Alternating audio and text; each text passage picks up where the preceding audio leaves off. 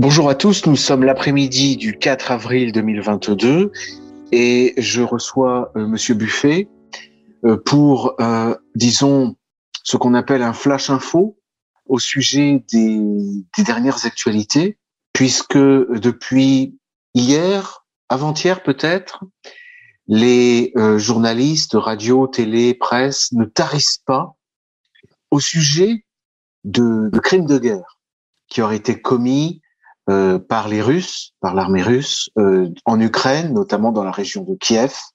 Alors on nous parle de centaines et de centaines de corps.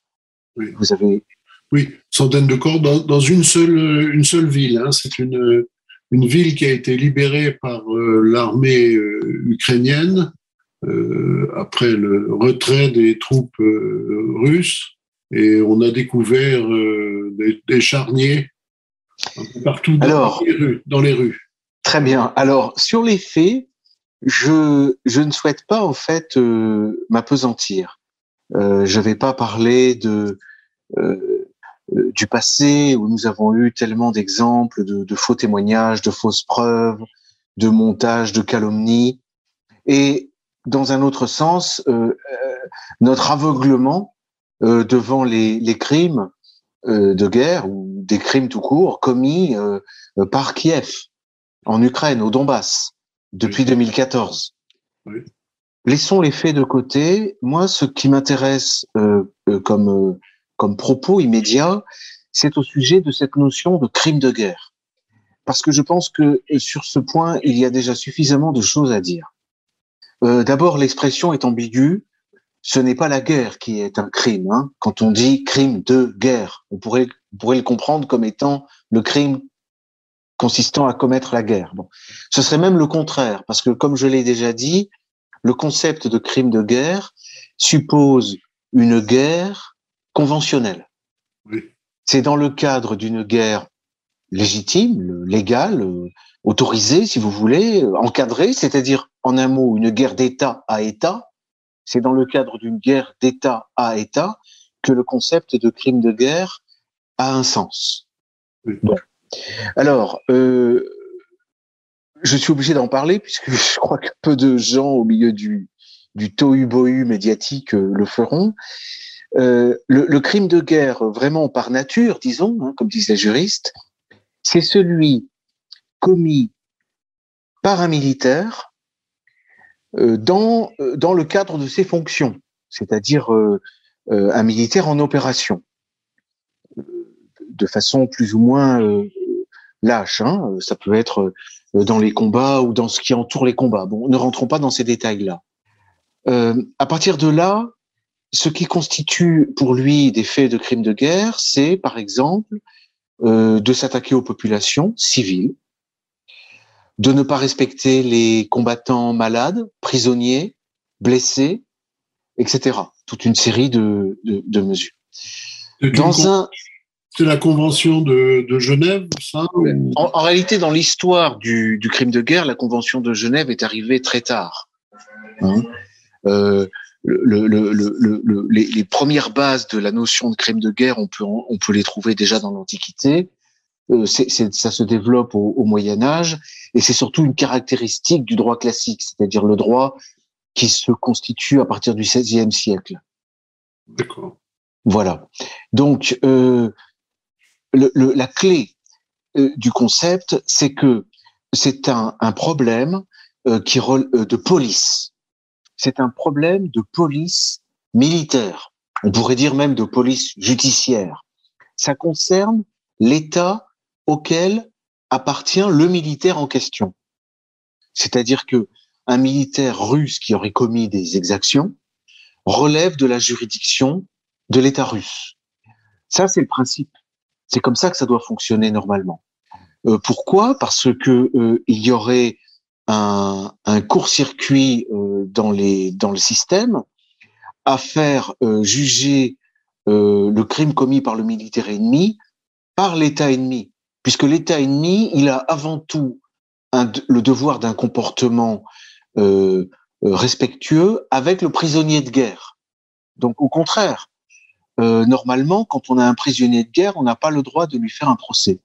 Hein, voilà. Bon, ça, c'est, mais ce sont des points importants parce que quand les puissances au service de l'OTAN calomnient l'armée russe, quand elles accusent les Russes d'avoir commis des crimes de guerre, en réalité, c'est de la, c'est de la dénonciation calomnieuse, comme on pourrait dire, qui constitue elle-même un crime de guerre. On ne peut pas se comporter ainsi, normalement, avec une armée ennemie.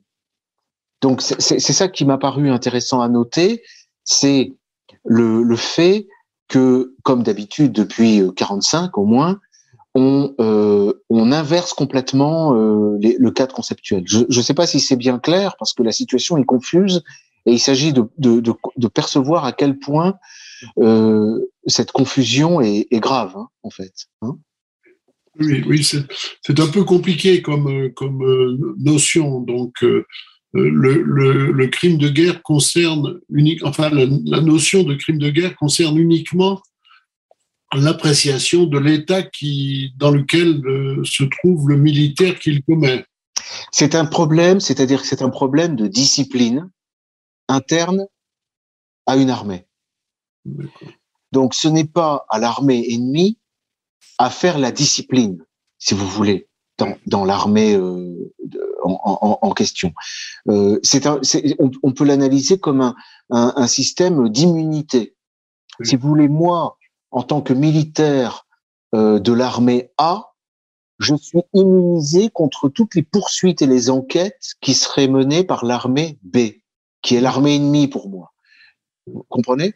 Et pour l'armée ennemie, faire une enquête et m'accuser de crime, moi, constitue pour eux déjà un crime de guerre.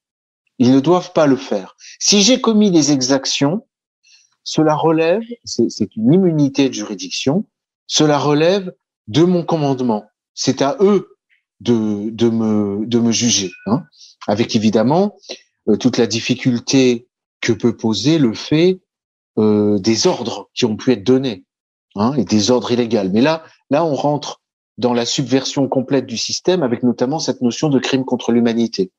Oui. Parce que le crime contre l'humanité, précisément, permet de renverser complètement le système et d'accuser jusqu'à la plus haute hiérarchie et de l'accuser de manière euh, qui euh, ne respecte pas l'immunité de juridiction, puisque toute la l'armée et ou également la structure civile et le commandement et les chefs d'État de l'armée euh, de l'État adverse sont traités comme des criminels de droit commun. C'est ça le crime contre l'humanité. Hein, c'est une structure différente.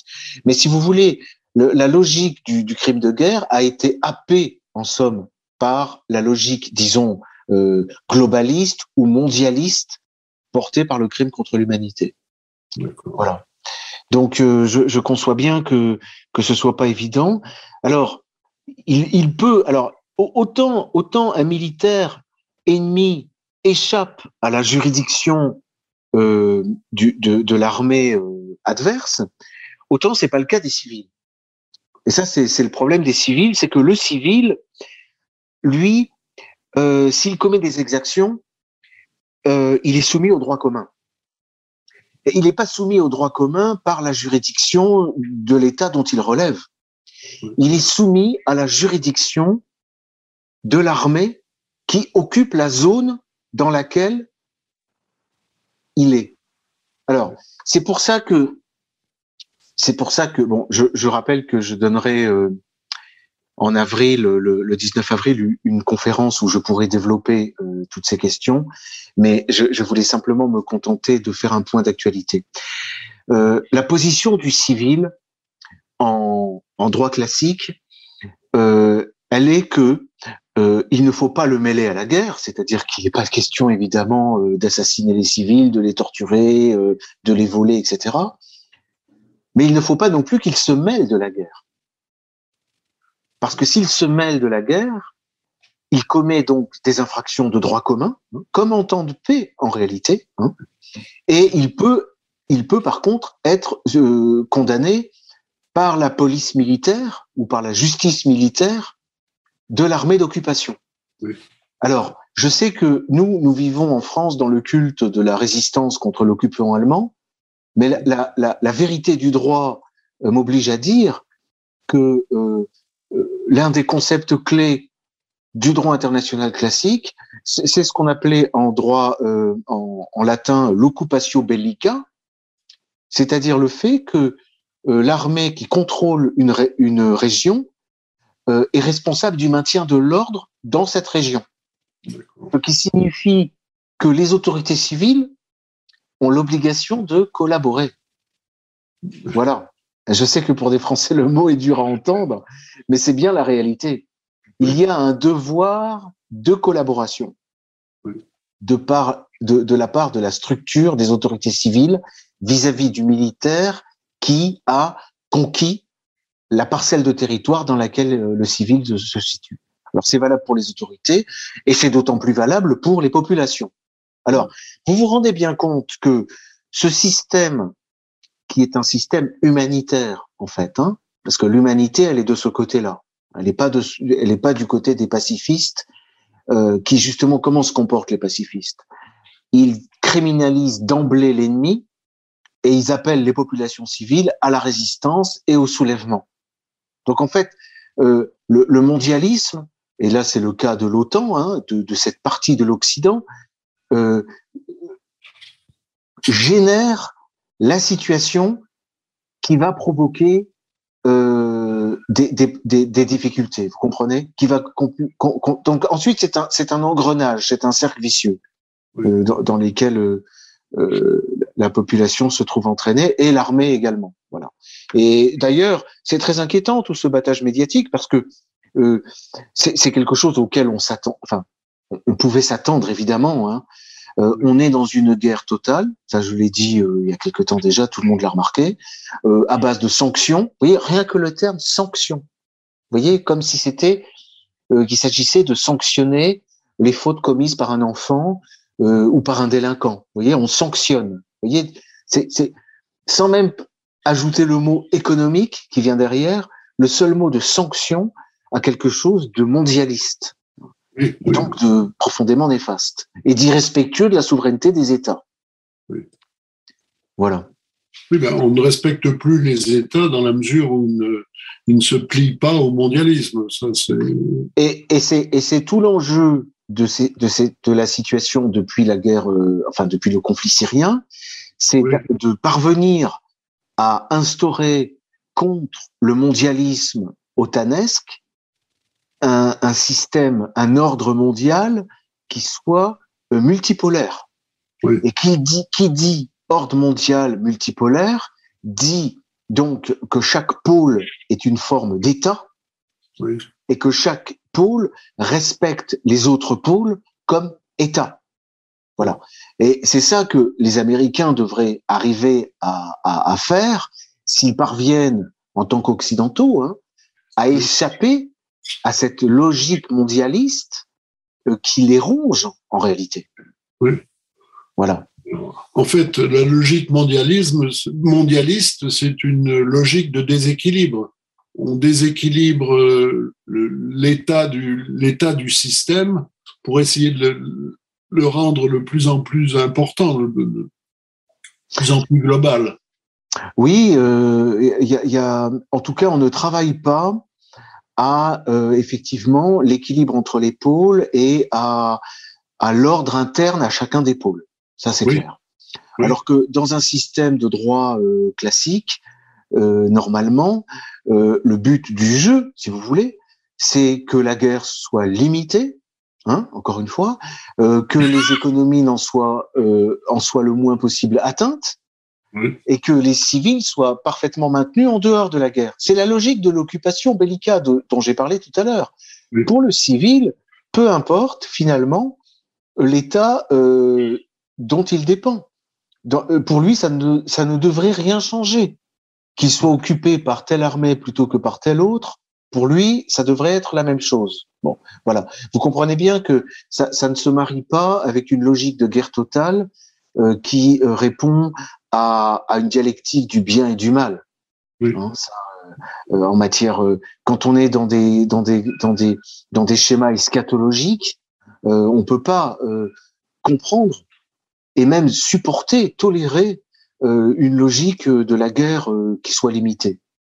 Voilà. Donc, ces accusations de crimes de guerre, euh, je le répète, sont infondées en droit, puisque si des exactions ont été commises par des militaires russes, bon, il faut s'en plaindre aux autorités russes. Uniquement. Et non pas en euh, euh, tirer euh, parti, en, en, en, faire son profit pour traiter les autorités russes de criminels de guerre et pour à nouveau encore mettre de l'huile sur le feu et essayer de d'envenimer encore plus cette guerre. Et c'est ce à quoi nous assistons depuis au moins deux jours. Hein. Oui. Oui, oui, mais enfin, ça, c'est la présentation, bien sûr. voilà. Donc, euh, écoutez, euh, c'est tout pour aujourd'hui. Et nous verrons bien. Euh, mais au fond du compte, au, bout du compte, où, est la vérité dans tout ça Alors, il y a une vérité des, alors, il y a une vérité des faits.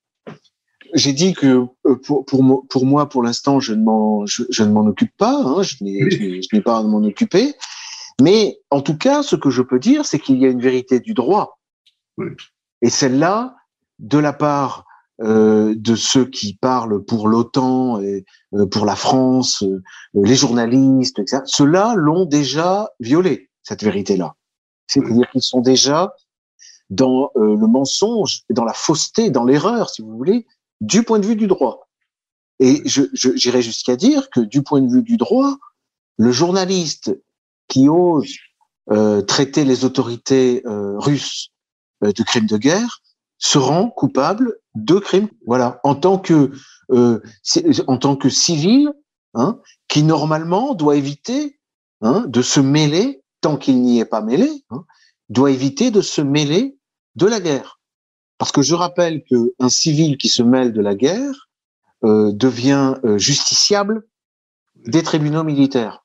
Et il sera pas traité comme un prisonnier de guerre, il sera traité comme un terroriste. Et finalement, finalement, quand on écoute un peu de loin le son rendu par le battage médiatique, c'est bien du terrorisme. Oui. C'est bien du terrorisme. J'ai l'impression que ça donne. voilà. Merci beaucoup, Monsieur Buffet, de, de votre écoute. Merci, maître. à très bientôt. À bientôt.